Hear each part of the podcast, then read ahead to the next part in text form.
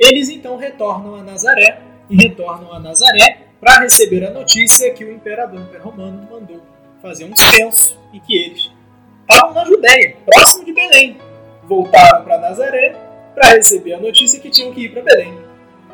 E ficaram o quê? Reclamando? Não. Não. Profundos conhecedores da Escritura sabiam que o Messias devia nascer Em Belém. Belém. Belém de Éfrata, de forma alguma és a menor entre as cidades. De ti sairá o Messias. Não sei a passagem exata da Escritura, mas é isso que diz o Senhor. Uhum. Tem até um salmo. é, Deixa-me ver se eu me lembro. Se eu não me lembrar, você corta. É, Vou deixar o podcast sem isso. Tá bom. Foi nos campos de Iar que a encontramos. Em Éfrata. A arca da aliança foi encontrada em Éfrata. Enfim, Belém é em Éfrata. É. Bom, é, então é isso. Eles o quê? Viram? Olha como Deus governa a história. Um decreto absurdo de um governante serviu para que se cumprisse a escritura. O Messias devia nascer em Belém.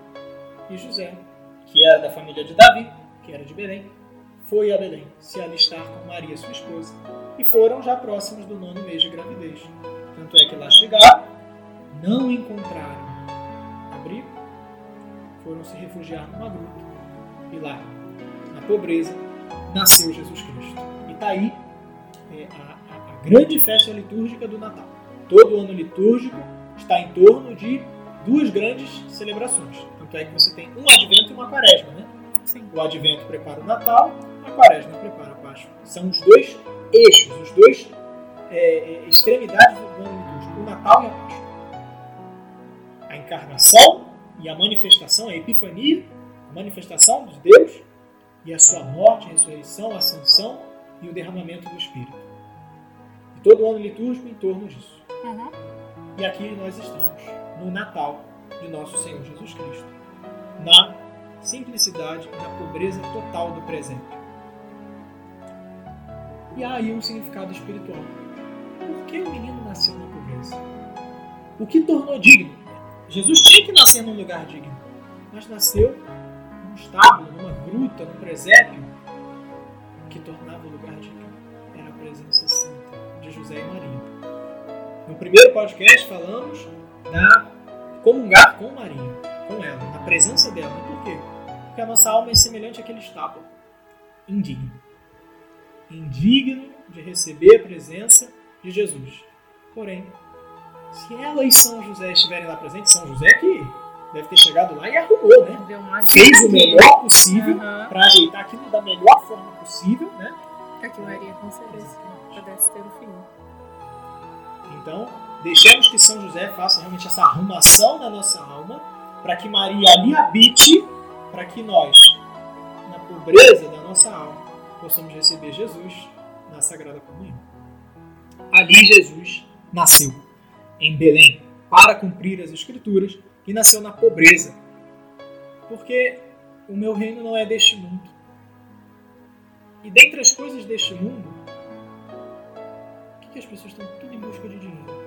São Paulo diz em uma das cartas: a raiz de todos os males é a cobiça do dinheiro. E Jesus quis ser pobre e muito pobre. Santo Afonso Ligório, no seu hino Tucelli dalle Stelle, ele diz que ele, Cristo, padeceu frio no dia do seu Natal.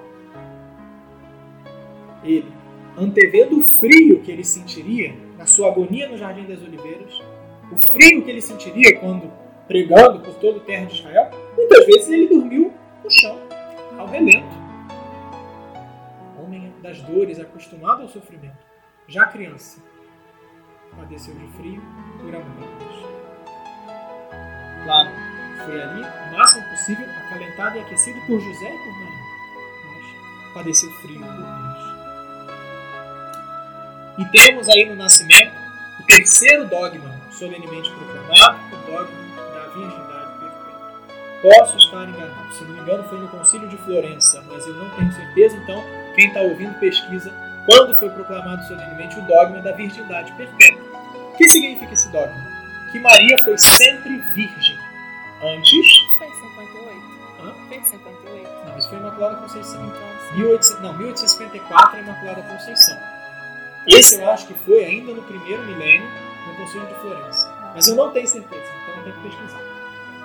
Bom, quem estiver ouvindo, pesquisa. Enfim. é, E o que é esse dogma da virgindade perpétua? Maria foi sempre virgem. Ela é imagem. A sarça ardente era como que uma figura. Não é? A sarça que pegava fogo, mas não se consumia. Assim o menino Jesus, que nasceu, ele o verbo, a palavra de Deus. O que da sarça ardente Deus falava. O fogo é sinal, símbolo do Espírito. A palavra, Jesus Cristo, o verbo de Deus. Maria a sarça, a sarça ardente. Porque mediante o fogo do Espírito Santo, mediante o poder do Espírito Santo, aquele mesmo que, sem ação de homem, sem o rompimento do ímã, da integridade de Maria, colocou Jesus Cristo dentro do ventre dela, dos modos magníficos, tirou ele do ventre dela, a sarça ardente, que arde naquele fogo sem se consumir, sem romper a integridade da Virgem Maria, intacta, não é? Na ladainha de Nossa Senhora, a gente não diz mãe intacta? Sim. O que, que é isso, intacta? O ímã dela não Não se rompeu. rompido. Aí que eu te pergunto, ela sangrou ou ela não sangrou? Não sangrou. nascimento do Não houve sangramento, não houve dor. Por quê? Qual foi o castigo de Eva depois do pecado A original? dor do parto. Multiplicarei as dores do teu parto. Maria não sofreu nenhuma dor no parto de Jesus Cristo. As dores do parto que ela sofreu foi do corpo místico de Cristo, da igreja. Lá no Calvário ela sofreu as dores do parto. Mas de Jesus Cristo dor. A sarça ardente, que queimava sem se consumir. O Verbo de Deus, que pelo fogo do Espírito Santo nasce sem é, romper o ímã da Virgem Maria. Do mesmo modo admirável como ele foi posto, ele foi tirado. E é isso.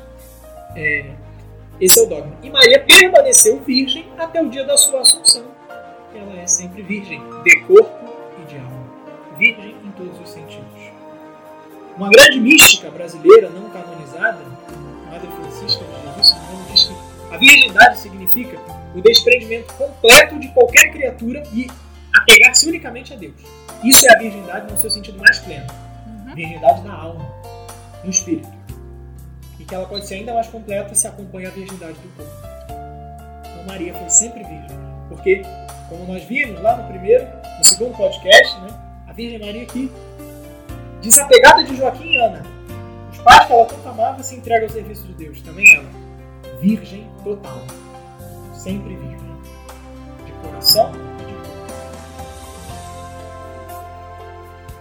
Aí o grande mistério da virgindade perpétua da Virgem Maria. E digo isso porque muitos protestantes não é, vão dizer que, bom, que a Virgem Maria, depois que deu a luz, chamando É. Jesus, teria tido relações com José, e daí os irmãos de Jesus, e tudo uma coisa que, a que é, não tem fundamento, posso garantir isso, não tem, mas não temos tempo para entrar nesse tema. Nem tampouco eu sou a melhor pessoa para falar sobre. Mas que não tem fundamento, eu tenho certeza. Já li, já estudei sobre. Bom, imagem, a certeza que eu tenho não vem do estudo nem da leitura, vem da fé. A igreja nos dá um dogma, virgem perpétua. Logo, a certeza que eu tenho que esse negócio não tem fundamento nenhum, muito mais me vem da fé que do estudo. Não é a fé, essa certeza interior Exatamente. daquilo que nós recebemos da igreja? Sim. E o que que a igreja nos diz? Virgem.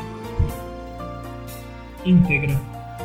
É, e bom, aí o mistério da virgindade que, como eu falei em algum momento anterior, por mais que nós tenhamos a glória do matrimônio, a vida consagrada, a virgindade pelo reino, é uma vocação superior em graça. Ela é mais elevada. A harmonização é muito simples. O Cristo a viveu, a Virgem Maria viveu, São José a viveu, São João Batista viveu, os santos apóstolos a viveram. Tem ninguém mais santo que esses que eu falei agora. Verdade, não sei não. Quem é o maior dos profetas de Israel? Elias. Aquele que também foi. Ou seja, a vocação virginal ela é mais elevada. isso não tira nenhum mérito da glória da maternidade. É porque Maria, Maria, São Máximo Confessor na vida da Virgem diz que quando o anjo a visitou, castigo de Eva foi reparado e a dignidade da mulher restituída. A dignidade da mulher perdida em Eva, por que foi perdida? Eva foi dada a Adão como um auxílio, um auxiliar que lhe fosse conveniente. E o que, que Eva fez? Deu a maçã. A maçã. O fruto proibido. Ele sacaneou, cara. Eva fez o contrário da sua missão. Ou seja, a dignidade da mulher destruída em Eva, mas recobrada em Maria. Eis aqui a escreva do Senhor, faça assim em segundo a tua palavra. Enfim. E aí tá. Maria teve as duas glórias de toda mulher: a maternidade e a virgindade. É, os filhos são a bênção do Senhor, não é? Os filhos de uma mulher. A maternidade e a abundância dos filhos é uma bênção grande de Deus, sublime. E a virgindade consagrada pelo reino é ainda melhor. E Maria teve as duas glórias: a maternidade e a virgindade. Bom, inclusive, as duas realidades mais atacadas no nosso mundo atual, né? Afinal, a mentalidade atual, e até mesmo que entra dentro da igreja, é que os filhos são, às vezes, uma pedra de tropeço, um empecilho que atrapalha a minha vida, os meus planos pessoais, a minha faculdade, a minha carreira, o meu sonho, a minha viagem, a meu, meu apartamento em sei lá onde, o meu sítio. Sei... Os filhos estão atrapalhando a minha vida? Ah, acabou. A mentalidade que está no mundo hoje. Mas o dogma da maternidade divina vem procurar isso. E o dogma da virgindade também, bom. Teve aí, uns anos atrás, né, umas décadas atrás, a revolução sexual, né? E hoje em dia, até quando você abre o YouTube para ver o vídeo, por mais inocente que seja, aparece lá um anúncio Do TikTok. Do que? pornográfico. Não vou dizer nem qual, pornográfico. Ah, Uma criança pode ir para ver um vídeo, sei lá, da Peppa Pig e vai aparece aparecer um aquilo lá. Então, é, o mundo de hoje. Imagina, o mundo de hoje não entende nem o mínimo de modéstia e decência, quanto mais a virgindade consagrada pelo reino. Que escândalo. Então é que muitas pessoas que não têm fé jamais vão acreditar que um padre se mantém casto a vida toda. Infelizmente. E aí vem aquelas reportagens que pegam da porcentagem pequeníssima de padres pedófilos muito mais Eu reduzido mando todo que mundo a e mães pedófilos. Eu mando todo mundo a merda. Enfim. Quero nem saber. Tá aí. E o mundo de hoje destruído. A maternidade e a virgindade. Destruir. E a Virgem Maria. Por isso, nesses tempos que nós vivemos, a presença, a consagração de Nossa Senhora é ainda mais especial. Porque é nosso dever como cristãos lutar e defender proclamar, proclamar, proclamar, proclamar a glória da maternidade e da virgindade. Pois é, e a maternidade estamos dando assim, ó, de bandeja. Estamos largando nossos filhos, estamos dando pra casais homossexuais criarem, estamos dando assim. O? Rezar, fazer penitência, jejum. fazer a nossa parte. Se eu tenho vocação ao matrimônio, me casar para ter muitos filhos. Se eu tenho vocação à vida religiosa, abraçá-la com todo fervor e viver a virgindade ardentemente. Porque o mundo de hoje veja o nosso testemunho. O nosso bispo tanto fala, não é? Sempre enfatiza muito. É isso que a gente pode fazer. Rezar, fazer penitência e testemunhar a maternidade e a virgindade. Ai, que coisa linda, gente. É o que a gente pode fazer. Se o mundo ver, crer, se converter, ótimo, teremos algum tempo de paz. Se não, logo vem o Jesus. do mundo. E o que eu acho que não vai demorar muito também. Só o Pai sabe. Vamos lá. É, enfim. Nascido o menino Jesus, ele foi circuncidado no oitavo dia. Vou acelerando aqui o vídeo, porque nós estamos aos 50 minutos do nosso podcast. Né? Então, estou com meu reloginho aqui Olha, também, ó. gente. Eu falei, se não me vai fazendo os cortes, pode cortar essa parte comigo. Se eu não me policiar, não para. Hum, Bom, é, vamos lá, mas corta essa parte, por favor. tá bom. Enfim, é, Jesus, no oitavo dia, né? por isso, olha só que bonito. O dia 1 de janeiro não é só a solenidade da Santa Mãe de Deus, é a festa da circuncisão. Porque Jesus foi circuncidado no oitavo dia depois do seu nascimento. Nasceu 25 de dezembro, circuncidado, e o nome dele foi posto no dia 1 de janeiro, digamos assim. Né? É, a liturgia tenta seguir muito esses símbolos. Enfim. E quem deu o nome ao menino Jesus? Quem o circuncidou? O glorioso São José. Da tradição judaica, nós vemos que o dever de circuncidar era do pai, São José. E deu o nome? José e Maria juntos. Porque o anjo anunciou para Maria e disse: E lhe porás o nome de Jesus. E anunciou a José e disse: Lhe porás o nome de Jesus. O filho é do pai, portanto, ele deu o nome.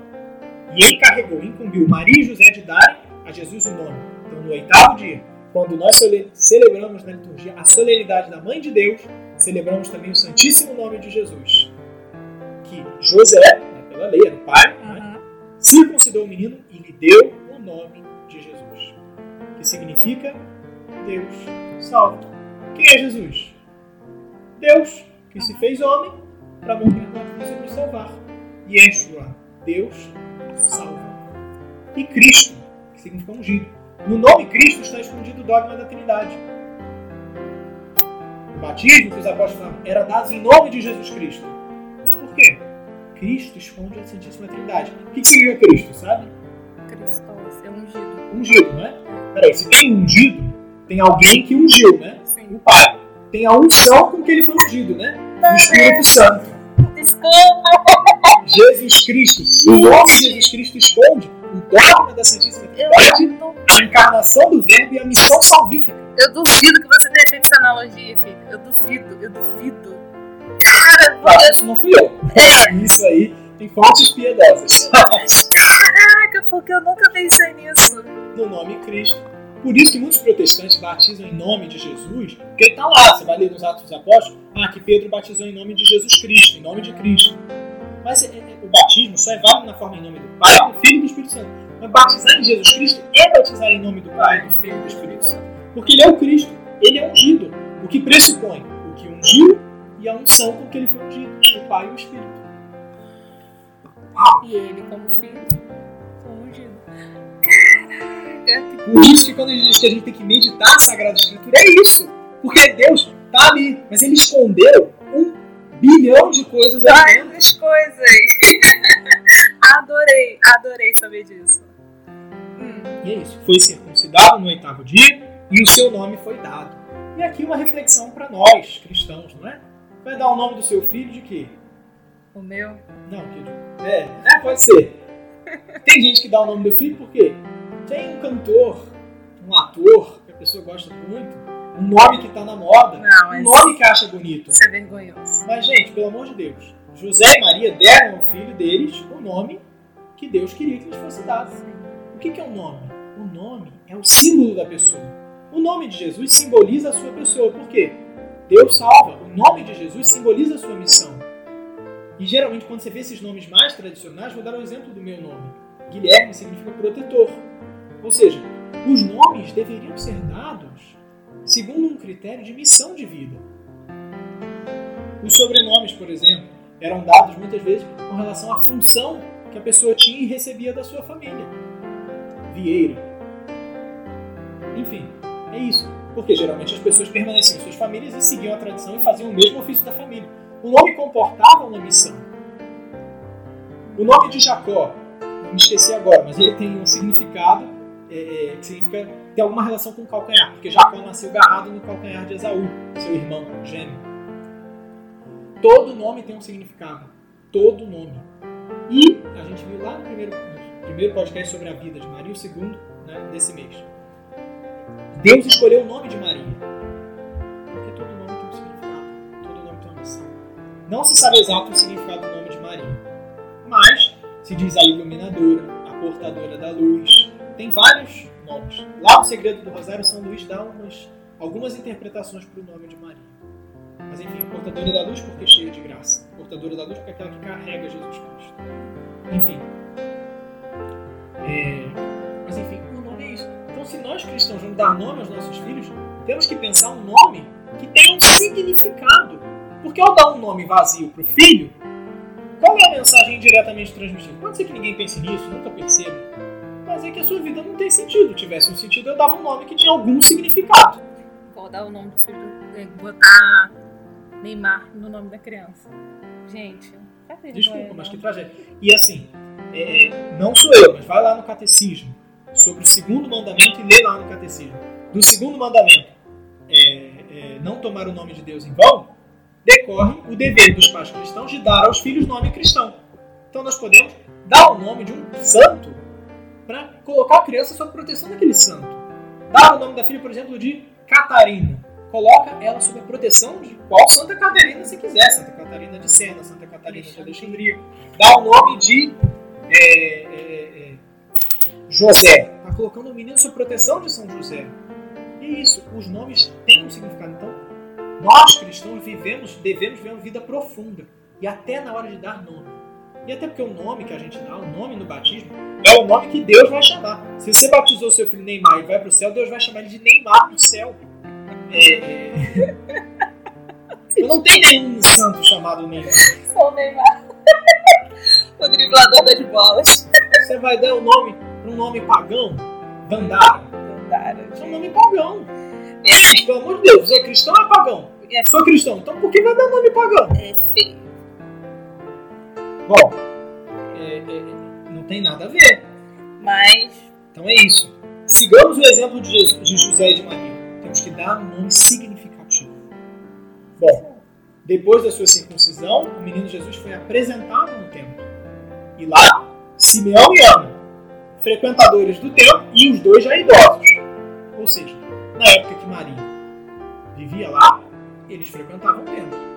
Então, provavelmente, reconheceram o Messias porque ele vinha nos braços de Maria. E eles conheciam a santidade daquela menina. Os santos se conhecem. Creio eu, pessoalmente, que foi assim que Simeão, movido pelo Espírito Santo, chegou no templo. E, iluminado por Deus, mas De onde Deus ilumina? menina, aquela virgem consagrada do templo, uma criança no colo, custodiada por São José, aquele homem justo. Eis que uma virgem conceberá e luz. E Simeão tinha de Deus uma promessa que ele não morreria sem ver o Messias. Ele já estava velho. Ver uma criança chegando no colo de uma menina, ao qual ele conhecia profundamente a santidade e a consagração virginal dela, ele entendeu tudo. Lá Pela luz do Espírito Santo entendeu do que se tratava. E abençoa José e Maria. Profetiza que Nossa Senhora, uma espada de dor, lhe transpassará o coração. Que espada? A espada da palavra de Deus. Nunca ninguém meditou a Escritura tão profundamente. A palavra de Deus como uma espada de dois gumes. E a crucifixão, a espada da cruz. Chegaremos lá. E Maria guardava e conservava todas essas coisas em seu coração. A profetisa Ana pega o menino e anuncia a Jerusalém. A todos os de boa vontade que ali passassem e quisessem ouvir, ela anuncia. Chegou a salvação de Israel, chegou o Messias. Bom, ao que parece, houve um certo rebuliço lá em Jerusalém. Bom, após a apresentação no templo, acontece a visita dos magos. Assim, claro, no presépio a gente representa os magos visitando Jesus ali no lugar que ele nasceu. É piedoso, não tem nenhum problema, mas a escritura diz que os magos visitaram Jesus em uma casa. Que casa e em que lugar? Só Deus sabe. Porque com certeza os magos visitaram depois que ele foi apresentado. Por quê? Se os magos visitassem antes, Herodes começasse a perseguição, como é que eles iam para Jerusalém apresentar o menino? Só conheceram Jesus depois da apresentação? Só depois. E, segundo algumas fontes, só um ano depois. Por que tem algumas fontes que, que, que botam os magos com Jesus logo no nascimento, que, a estrela, que eles seguiram a estrela e. Se você ler só o Evangelho de Mateus, vai dar a entender isso. É. Mas tem uma palavra lá que fala casa. A casa onde eles estavam. Jesus não estava em casa nenhuma. Ele estava no estábulo mas ele estava numa casa. Então a gente pode supor, tem várias, várias suposições sobre isso aqui, digamos ninguém. Mas tem uma suposição que eu achei, até hoje, melhor que eu achei. Que eu encontrei que eu acho que é mais plausível. Porque Herodes manda matar as crianças menores de dois anos, segundo os dados que ele recebeu dos magos. Então o que aconteceu? Foi apresentado no templo e um ano depois, porque veja bem, José e Maria, eles foram para Nazaré porque voltando do Egito, depois da perseguição, voltando do Egito, São José estava voltando para a Judéia. Ele era de Belém. Ele estava voltando para a Judéia. Só que, como Arquelau lá reinava, ele, temeroso e confirmado pela visita do anjo, foi para Galiléia. Mas ele não ia para Galiléia. Ele não ia para Nazaré. Não. Ou seja, a gente pode supor que depois da apresentação, eles moravam ali pela Judéia. Durante um ano. Por quê? Vamos supor, os magos receberam a, estrela, viram a estrela, o sinal da estrela, que ele nasceu. Um ano, talvez, de caminhada até chegar em Jerusalém e falar com Herodes, ir até Belém e encontrar Jesus com José e Maria numa casa, para depois serem avisados por um anjo, retornarem por outro caminho, não passar por Jerusalém. Passou um tempo até Herodes perceber, bom, já era para eles terem voltado. Como já tinha passado um ano, segundo, porque os magos falaram, vimos a estrela tanto, tá? Então Herodes calcula o quê? O menino já tem nascido há um ano, né? E, e- e já tem tantos meses que os magos foram e não voltaram. Herodes percebeu que ele foi enganado. Por isso ele manda matar dois anos para baixo.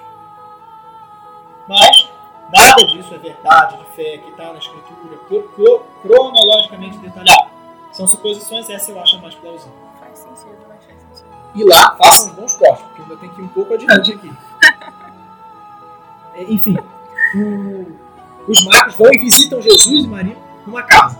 Olha, eu nunca li isso em lugar nenhum, mas eu pessoalmente, talvez não tenha por que crer que José e Maria não morassem perto de Isabel e Zacarias, Uhum. naquela cidade lá da Judéia. Porque em Belém, bom, se José tivesse uma casa em Belém, quando eles foram para lá para o nascimento, José não ficaria desabrigado. Então essa casa não devia ser em Belém, porque senão o menino teria nascido nessa casa. Sim. Então essa casa devia ser um lugar. Que casa próxima existe de Belém? A casa de Isabel e Zacarias. Bom, mas isso é palpite meu, não sei se tem alguma fundamentação. Aí, Mas lá. aí vem crescem Jesus e, e São João Batista, assim, brincando. Pois é. Existe uma tradição venerável, piedosa, mas não histórica, que Maria levava Jesus para passear lá no Monte Carmelo, com João Batista. O ponto disso é verdade? Não sei. Mas, é, enfim, tem muitas coisas aí. Tem esse mistério, aliás, eu penso assim, essas coisas são tão incertas porque esse mistério é tão profundo, mas tão profundo que Deus quis esconder algumas coisas É, e deixar o nosso trabalho de meditação. exato. Buscamos aquilo que é o mais plausível, mas lá no céu nós descobriremos que a coisa é mais gloriosa do que a gente que a gente pensou. Enfim, vamos lá. Mas o fato é que os magos visitam o menino Jesus, levam ouro, incenso e mirra. São Luís, é, é, no tratado, dá uma bela interpretação. Nós cristãos temos que oferecer a Jesus, a Deus, ali, o incenso da nossa oração, a mirra da nossa mortificação e o ouro das obras de misericórdia. Aquelas 14 obras de misericórdia que a gente deveria aprender no catecismo. Enfim, olha lá, vamos magos. Pagãos que sinceramente procuravam a verdade. E Deus, vendo a busca sincera desses magos, filósofos pagãos, lhes indicou a verdade, Jesus Cristo. Depois, tem também uma tradição piedosa que esses magos teriam sido ordenados bispos depois, que os apóstolos saíram a pregar no mundo todo. Talvez tenham ido para o lugar onde esses magos reinavam.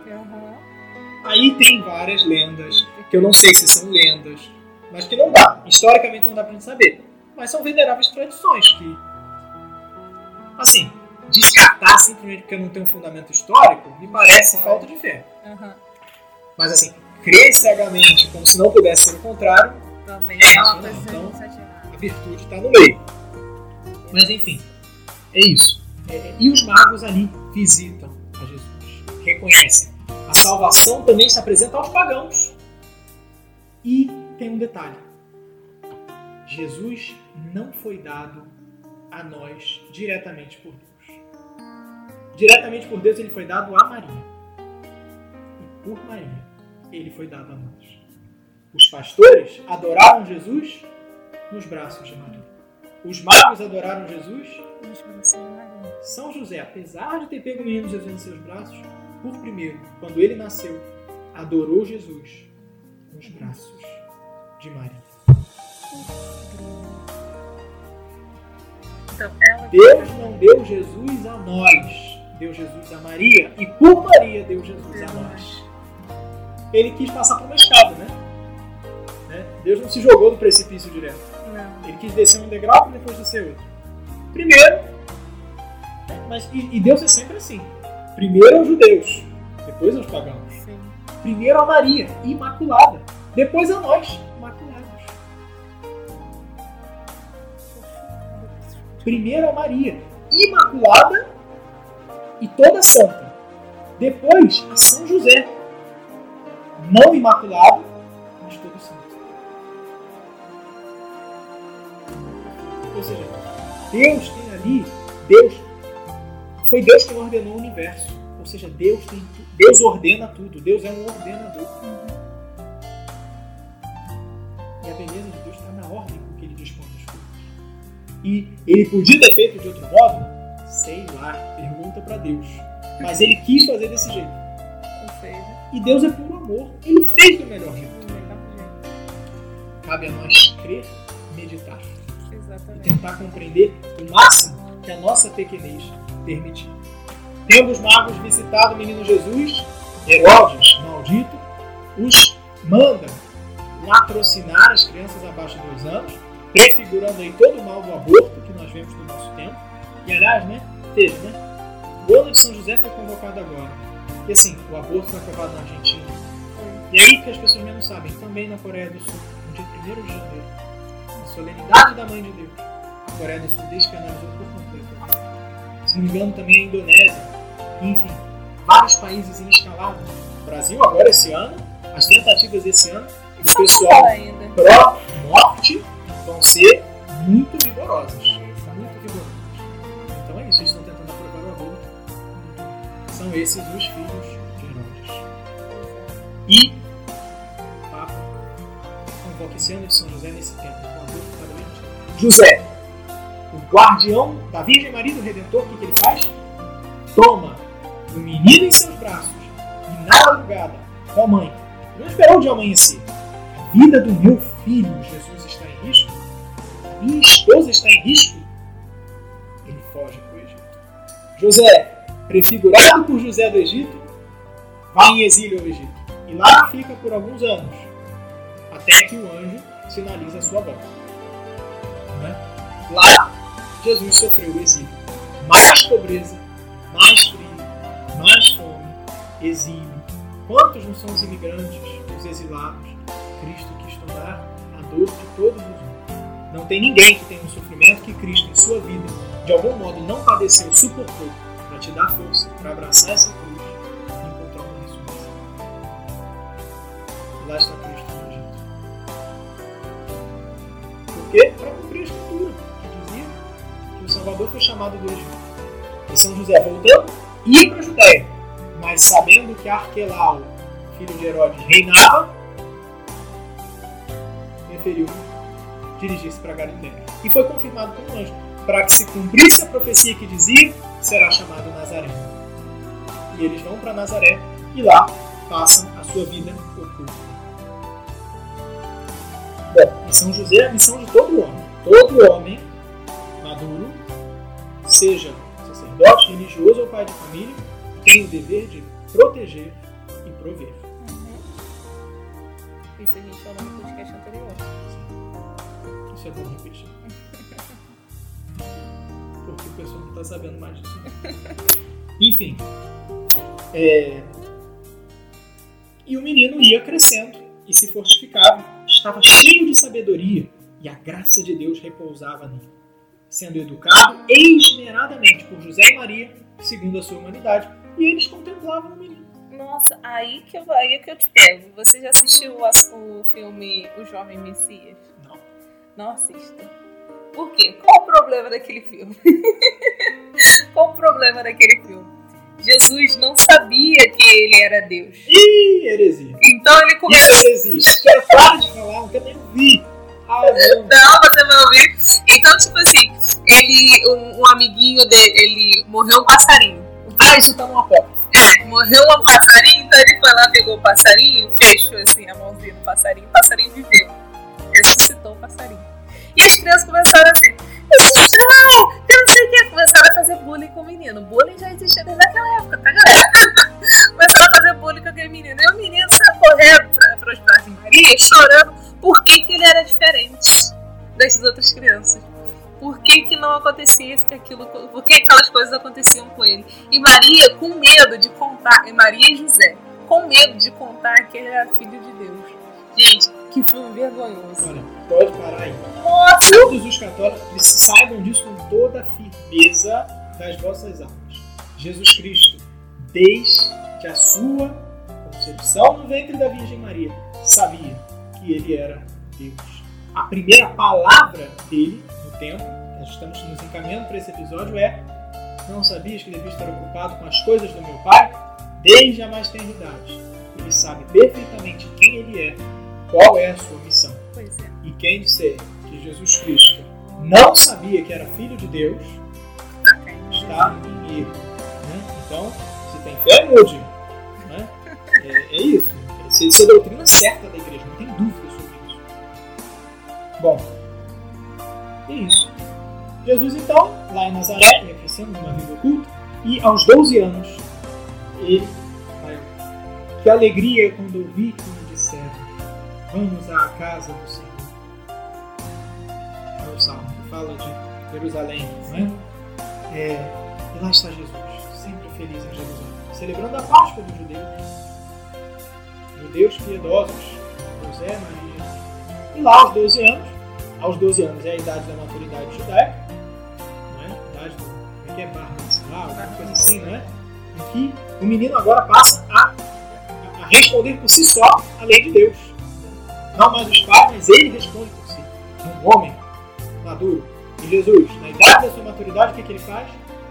Permanece com dor no coração, é lógico. Sabendo do sofrimento de seu pai e de sua mãe.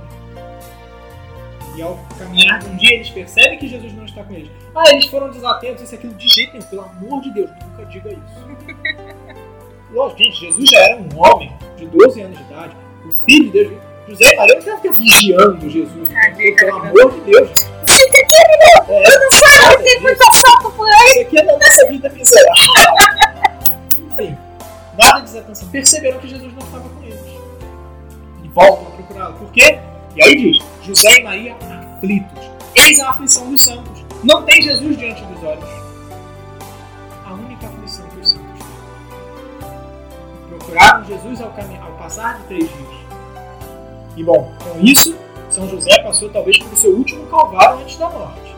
E Nossa Senhora foi preparada o grande sacrifício da fé que ela haveria de oferecer. Porque essa foi a primeira vez que o menino Jesus, que Jesus sumiu três dias para reaparecer no terceiro.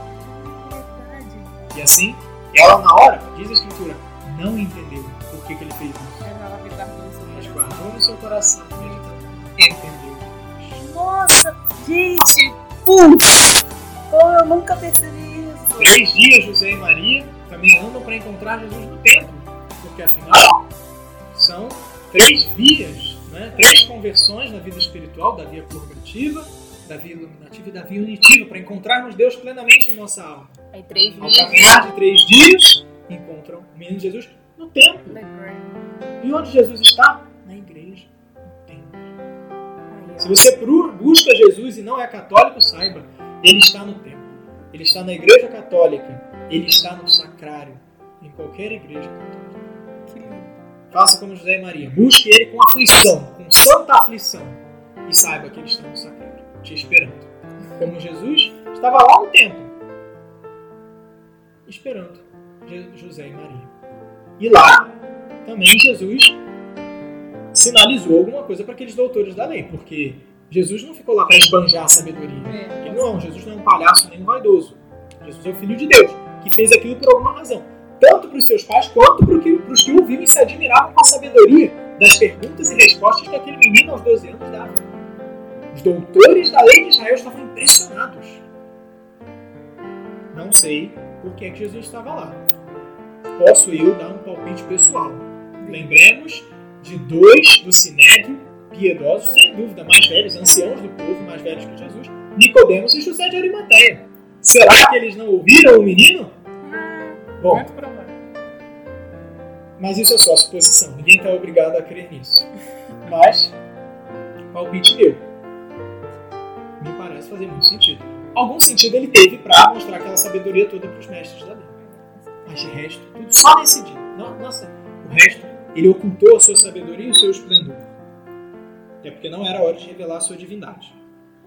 Bom, é, e São José viveu ali a sua segunda e última paixão. Se a primeira paixão e dor de São José foi o dilema quando encontrou sua mulher grávida, o segundo foi quando perdeu seu filho. Três dias no tempo.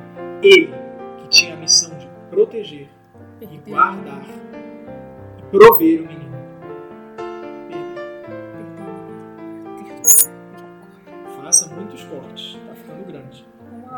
Bom, Jesus continuou sendo educado, viveu com Jesus e Maria. São José ensinou o ofício de carpinteiro, porque em um dos evangelhos, não tenho como pegar aqui agora a referência, mas você pode procurar. Tem um dos evangelhos, talvez o de João, Jesus é chamado de não o filho do carpinteiro, mas o carpinteiro. Jesus, o carpinteiro de Nazaré. Ou seja, Jesus aprendeu a função de carpinteiro de José, foi educado. São José foi verdadeiramente pai de Jesus Cristo. Jesus o chamava de pai. Ele, filho do Pai Celeste, chamava José de pai. Tinha... Ele que disse a ninguém chameis de pai, chamou José de pai. Se é. contradisse? Não, ele é Deus, ele não se contradiz. Se parece que tem uma contradição, não tem uma contradição. Tem um grande mistério aguardando para que você medite e descubra. Então não vou falar. Deixa para quem quiser meditar. Tem uma, tem uma homilia que o padre, o padre, o padre também falou, que ele parafraseou algum santo, que eu não me recordo qual agora, que ele falou que José foi o único que, que virou para Deus e falou assim: temos que conversar sobre o nosso filho. Uma coisa assim, uma coisa bem piedosa. Vou descobrir qual é o santo. Se você estava nessa missa, você me fala qual era o santo, que eu não me lembro mais. E bom, como que era a vida oculta na Sagrada Família em Nazaré? Então, convido a todos a pegarem a segunda leitura do ofício de leituras, Liturgia das Horas. Vocês não sabem o que é isso, pesquisa. Aguarde um podcast sobre a Liturgia das Horas. Aguarde. Segunda leitura do ofício de leituras do Domingo da Sagrada Família, que é o último domingo do ano. Então, vai lá no último domingo do ano, segunda leitura do ofício de leituras, e leia a homilia de Paulo VI quando ele foi a Nazaré. E ele conta, Nazaré, uma lição de em primeiro lugar, silêncio. José, um homem silencioso. Maria, uma mulher silenciosa. Jesus, só se vê ele no sacrário. Silencioso. Sempre silencioso. A casa de Nazaré é uma casa de silêncio. Silêncio por quê? Para rezar, para meditar, para trabalhar de verdade. Porque se a gente vive na dispersão, nas palavras vãs, aquelas que Jesus disse, né? e tereis de dar conta de toda a palavra vã que sair da vossa boca. Lá no capítulo 12 de São Mateus. Né? Não tinha palavra vã na casa de Nazaré. Era uma casa de silêncio, uma casa voltada para a oração. Lição de silêncio, lição de oração, lição de trabalho. Lições que necessárias para as nossas famílias cristãs, porque a Sagrada Família é o modelo da família cristã. E assim viveram, no silêncio, na oração, no trabalho duro, na humildade de uma vida escondida, se amando. Né? E ali Nossa Senhora e São José glorificando a Jesus. Mas do que em qualquer outro. São Luís Maria no tratado diz: Nossa Senhora deu mais glória a Deus nos seus 30 anos né, de vida oculta né, do que se Jesus, né, Deus seria mais glorificado, né, foi mais glorificado pelos 30 anos de vida oculta é, é, de Jesus do que se o próprio Cristo tivesse ele mesmo pregado e convertido o mundo inteiro num dia só. Né? São, São Luís, em algum lugar do tratado, diz isso. E a gente sabe que é assim porque se houvesse um jeito que, que Deus fosse mais glorificado, teria sido feito assim, né? Porque Jesus glorificou o seu Pai o máximo possível. Com certeza. E deu mais glória a Deus na sua vida oculta. E então vamos à morte de São José, que morre antes do início da vida pública de Jesus. E por quê? Por que ele morre? Eu vi em algum lugar não sei se foi no Instagram, que tem uma tradição que fala que São José morre antes, porque se, se ele visse Jesus passar pela paixão, ele não deixaria. É algo piedoso. Lembra quais são as- qual é a missão de São José? Proteger e prover a E família. velar, não é? Chegou o min- ministério público, ou seja, Jesus tem que desvelar os mistérios, né? Ou seja, aquele que tinha por missão velar esses mistérios tinha que sair de cena. Aquele que tinha o dever. Como que Deus ia deixar aquele que tinha a missão de proteger Jesus ver a crucifixão? Não faz sentido. A missão de José era proteger Jesus. Como que o casto guarda da Virgem, como que o, o, Redentores Custos, o custódio, o guardião do Redentor, permitiria a sua paixão? Não dá. Então, São José morre antes do início da vida pública porque sua missão estava cumprida. Assim nós também. Se vivemos na graça, morremos quando? Com missão. 80, com 40? Não. São Luís Maria, com 43, cumpriu a missão dele, morreu. São Francisco, 30 e poucos. Carlo Acutis, 15 anos. Santo Antão, 106 anos. Ou seja, cumprida a nossa missão, os que vivem na graça, cumprida a sua missão, partimos. Então, não é tanto cuidado que a gente tem com o nosso corpo que vai preservar a nossa vida. Hoje em dia a gente cuida tanto do corpo, tanto, tanto, tanto. Não estou dizendo aqui para ninguém não cuidar do Não corpo. cuidar, Isso é bom, isso tem a ver com o quinto mandamento. O corpo é do criado- espírito. criado. Mas um cuidado excessivo pelo corpo, não. Agora, o não querer certeza. envelhecer. Se é você vive na graça, você só morre quando se finda a sua missão. Pois é. Agora, o não querer envelhecer, atrasar esse processo que é que é é diferente. Bom, e então podemos concluir. Né? Agora estamos à beira. De 1 minuto e 24 minutos. Não, você vai fazer muitos cortes, vai dar uma hora. E nós estamos à beira do início da vida pública de Jesus, podemos parar. Então, a gente encerra esse podcast por aqui. a gente encerra esse podcast por aqui. Reze por mim, porque eu vou ter uma bela luta de editar esse podcast para tentar caber em uma hora que a gente sabe que não vai rolar. Mas você que ouviu a gente até aqui, parabéns. Você aproveitou e pegou muitos frutos espirituais. E segura que a gente se encontra no próximo episódio. Um beijo, até lá.